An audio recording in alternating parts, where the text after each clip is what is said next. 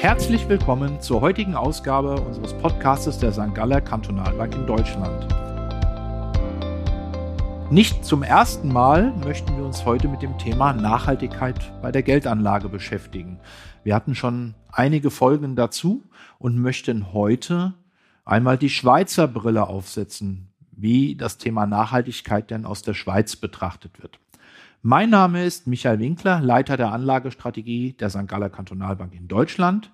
Und als meinen Gesprächspartner begrüße ich heute recht herzlich Dr. Thomas Stucki von der St. Galler Kantonalbank aus der Schweiz, dem CIO unserer gesamten Gruppe. Hallo Thomas, freut mich, dass du wieder bei mir bist. Hallo Michael, guten Tag.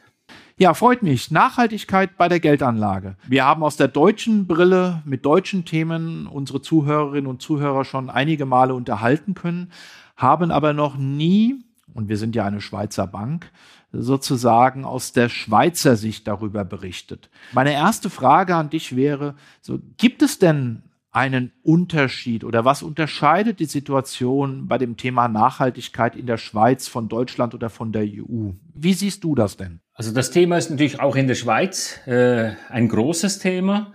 Äh, wir werden auch von unseren Kundinnen und Kunden häufig jetzt darauf angesprochen. Ich glaube, der Unterschied zu, zum Euroraum, wir sehen ja, dass bei den, oder wir müssen ja bei uns in der Schweiz unterscheiden, Kunden mit Domizil EU, also bei uns sind es ja vor allem Kundinnen und Kunden aus Deutschland und Österreich. Für die gilt die gleiche Regelung wie, in, wie bei euch in, in, in Deutschland. Und Kunden, die in der Schweiz wohnen, da sieht es etwas anders aus. Aber es ist bei beiden ist ein großes Thema. Der Unterschied ist, dass für Kunden mit Domizil Schweiz gibt es einfach nicht die Regelungen des vom Gesetz her, sondern es ist nachhaltiges Anlegen ist dort äh, auf freiwilliger Basis. Äh, das heißt, es gibt nicht die Vorschriften oder noch nicht die Vorschriften, die werden irgendwann auch kommen, aber momentan gibt es sie noch nicht, die jetzt im Euroraum äh, da jetzt aufgegleist werden und umgesetzt werden.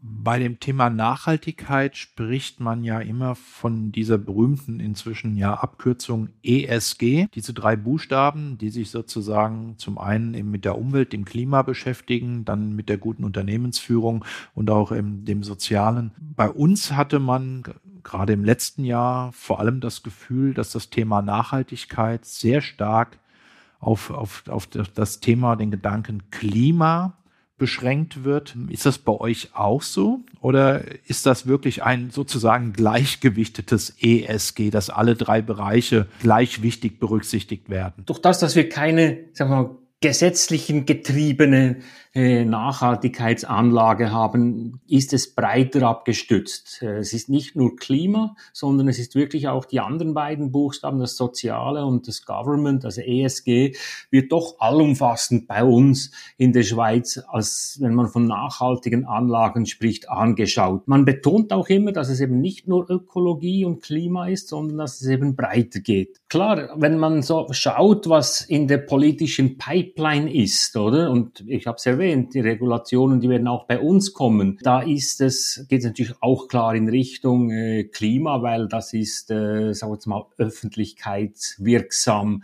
samer als Soziales und Government, weil es halt irgendwo jeder unter Klima sich etwas vorstellen kann, wenn den bei den anderen Themen dann vielleicht der Erklärungsbedarf schon etwas größer ist, oder?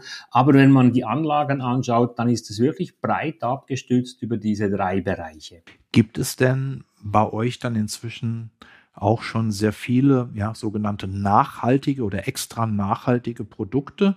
Also ich frage aus dem Grund, weil gefühlt äh, inzwischen bei uns hunderte von Fonds oder ETFs alle mit dem Nachhaltigkeitsgedanken oder dem ESG-Filter aufgelegt worden sind. Ist das in der Schweiz auch schon der Fall oder ist das noch etwas ruhiger bei euch? Nein, nein, das ist äh, also Hunderte ist wahrscheinlich untertrieben, oder? Man muss da von Tausenden schon sprechen. Also auch in der in Anführungszeichen kleinen Schweiz, oder? Äh, ich glaube, jedes Produkt versucht sich fast irgendwo noch so ein Nachhaltigkeitslabel anzuhängen. Wir haben vorhin über die Regulation gesprochen. Ich glaube, die Regulation bei uns in der Schweiz, insbesondere von der Bankenaufsicht, die zielt in diese Richtung, oder? Dass man wirklich schaut, gibt es Produkte, die irgendetwas versprechen Versprechen, das sie nicht halten, also sogenannte Greenwashing, wie es ja so schön auf Neudeutsch oder Englisch heißt. Oder? Auch bei uns bei der St. Galler Kantonalbank, wir haben ein ein umfassendes Angebot äh, für unsere Kundschaft, äh, sei es in der Vermögensverwaltung, sei es in Anlagefonds, wo wir äh, mit nachhaltigen Anlagen arbeiten. Also wir haben auch ein Angebot. Im Markt selber kommen täglich neue Angebote, viele gut, manchmal etwas weniger gut und zu Recht sag mal, versucht jetzt die Regulationen diesejenigen Produkten, die wirklich irgendetwas versprechen, ohne es zu halten, den Riegel zu schieben. Es ist etwas Wildwuchs, glaube hast du auch erwähnt, oder mit deinen Hunderten. Der Wildwuchs im Markt ist momentan relativ groß und ich sage immer den, den Kundinnen und Kunden, schaut, wenn ihr wissen wollt, ob ein Produkt wirklich nachhaltig ist, dann stellt Fragen. Fragt die Bank, fragt euren Kundenberater, fragt den Portfolio-Manager, fragt den Verkäufer, was genau macht ihr eigentlich in diesem Produkt? Oder? Äh, und wenn Sie eine gute Antwort geben können, dann ist es okay, dann ist das Produkt gut. Wenn es irgendwo dann relativ schwammig wird, dann muss man eher aufpassen. Also den Ball muss ich jetzt ja direkt aufnehmen, mein lieber Thomas. Also wenn ich als potenzieller Kunde in der Schweiz zu dir kommen würde und dich fragen würde, ja, wie macht ihr das denn? Wie nachhaltig ist das denn? Woran macht ihr das dann fest? Was könntest du mir denn dann antworten? Äh, dann kann ich dir unseren Nachhaltigkeitsansatz, den wir in der Schweiz verwenden, natürlich erklären, oder? Äh, bei uns eben sind die drei Buchstaben ESG. Wir haben so einen dreistufigen Ansatz, dass wir gewisse Branchen ausschließen. Das sind die Klassiker, äh, Kohle, unkonventionelle Waffen, sprich Streubomben. Bei gewissen Branchen lassen wir einen Anteil an am Umsatz zu, beispielsweise Alkohol, Tabak. Warum machen wir das? Äh, weil wir können nicht ausschließen, dass gerade große multinationale Konzerne einen Teil irgendwo da drin haben. Äh, Klassiker sind immer die Kreditkartenunternehmen, oder? Da wird halt einfach auch Tabak gekauft mit der Kreditkarte. Und dann gehen wir im zweiten, in der zweiten Stufe gehen wir auf die Einzelfirmen. Da werden Firmen ausgeschlossen, die in Kontroversen verwickelt sind, Kinderarbeit, Umweltschäden, solche Sachen, oder? Und am Schluss sind etwa ein Viertel der, des Universums, das es gibt in, der, in den Industrieländern, ist dann noch im, in unserem Universum drin, der, wo wir nachhaltig investieren. Und aus diesem Universum heraus machen wir dann einerseits klassische Finanzanalyse, schauen die Qualität des Unternehmens finanziell an, schauen aber auch auf das sogenannte ESG-Rating, ob wie sie innerhalb der der Branche sich, sich auf, äh, aufstellen. Beispielsweise eben, wir schließen jetzt nicht die Automobilindustrie generell aus, sondern wir sagen, wir schließen aus Firmen, die in Kontroversen verwickelt sind und bevorzugen Firmen, die sich innerhalb des Automobilsektors nachhaltig bemühen, nachhaltiger bemühen als andere. Das gibt mir schon einen guten Eindruck. Vielen Dank. Du erwähntest gerade ja in einem Nebensatz, ähm, dass aus dem ursprünglichen Universum etwa noch ein Viertel an Unternehmen sozusagen übrig bleibt, die es durch eure Filter- und Ausschlusskriterien geschafft hat. Was auf der anderen Seite bedeutet, drei Viertel aller Unternehmen fallen durchs Raster und äh, sind sozusagen dann nicht mehr im Anlageuniversum enthalten.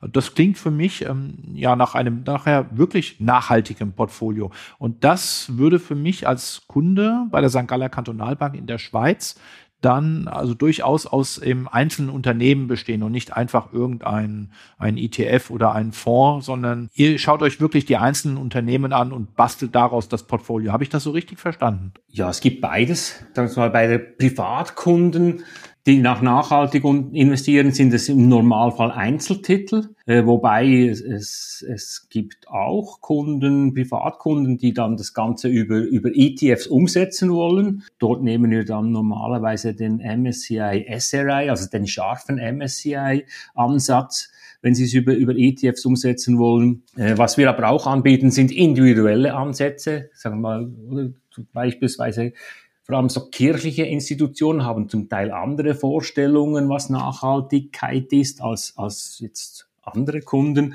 Äh, institutionelle Kunden, sprich Firmen oder Pensionskassen, haben auch andere Vorstellungen. Dort geht es häufig dann weniger weit. Gerade bei, bei institutionellen Kunden, sagen wir mal, ist so ein scharfer Ausschluss, wo drei Viertel wegfallen, meistens zu scharf äh, weil sie dann sagen, na gut, dann haben wir zu wenige Titel oder wir sind zu weit weg von den klassischen Marktindexes, die unsere Benchmarks sind. Äh, also wir sind auch in der Lage für größere Kunden äh, individuelle Ansätze zu fahren und das hat sich bewährt. Das klingt wirklich gut. Mehrstufiger Investmentprozess, ähm, verschiedene Lösungen, sowohl auf Fondsbasis als eben auch über das Einzelwert-Research. Da habe ich das Gefühl, da unterscheidet ihr ihr, also klein ihr, wir sind ja alle äh, eine Bank, äh, gar nicht so von uns in Deutschland. Also auch wir haben ja bei uns in unserer nachhaltigen Vermögensverwaltung den zweistufigen Prozess. Erste Stufe die harten Ausschlusskriterien und dann von, von den Branchen und Titeln, die übrig bleiben, dann sozusagen noch die beste Qualität nach ESG-Kriterien. Hast du denn das Gefühl, dass dieses Nachhaltigkeitsthema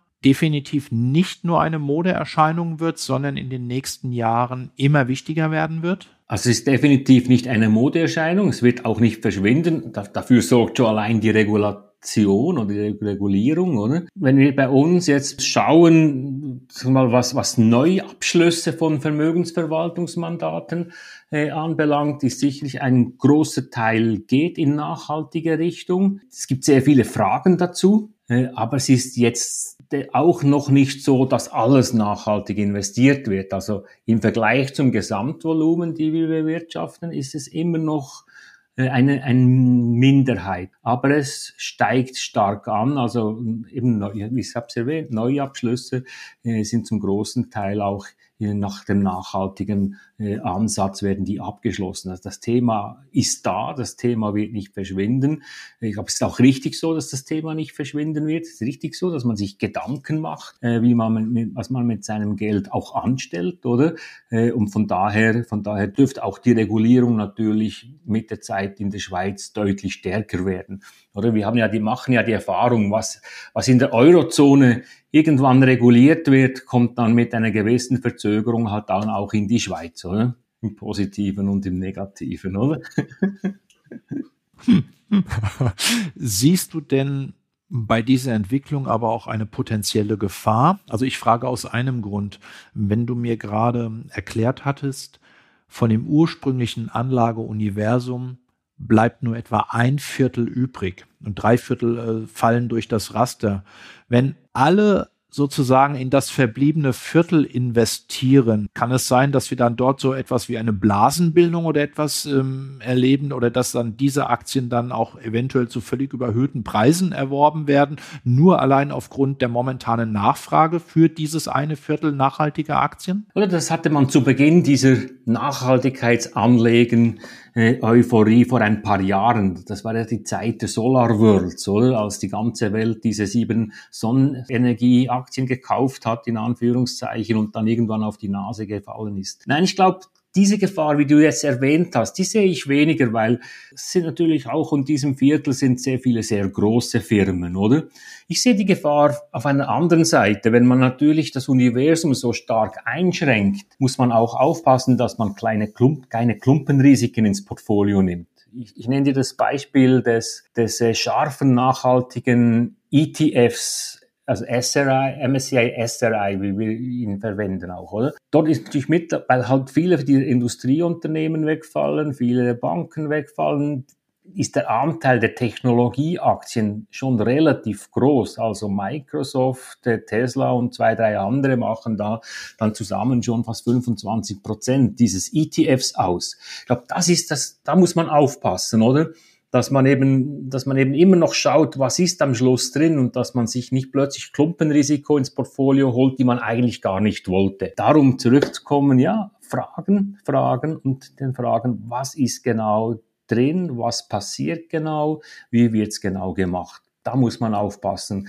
Äh, aber auch dieser Viertel ist marktkapitalisierungsmäßig immer noch so groß, dass es, dass ich nicht sehe, dass da wegen dem Nachhaltigkeitsgedanken da äh, Blasen gebildet werden. Sie werden anderweitig gebildet, vielleicht weil man einfach die Technologieaktien in die Höhe treibt, oder? Aber das hat dann nicht mit Nachhaltigkeit, sondern mit klassischen mit klassischer Blasenbildung zu tun. Aber wenn ich dich richtig verstanden habe, würdest du tendenziell, also bei der Portfoliostrukturierung, aufgrund auch dieses hohen Gewichtes dieser wenigen Titel in den passiven Ansätzen, in den ETFs, ähm, sozusagen lieber die aktive Lösung vorziehen, dass der Portfolio-Manager auch eventuell mehr in Richtung Gleichgewichtung oder zumindest in Vermeidung dieser ganz starken Gewichtung dieser wenigen Titel ein Portfolio konstruiert, um gerade diese Klumpenrisiken zu vermeiden.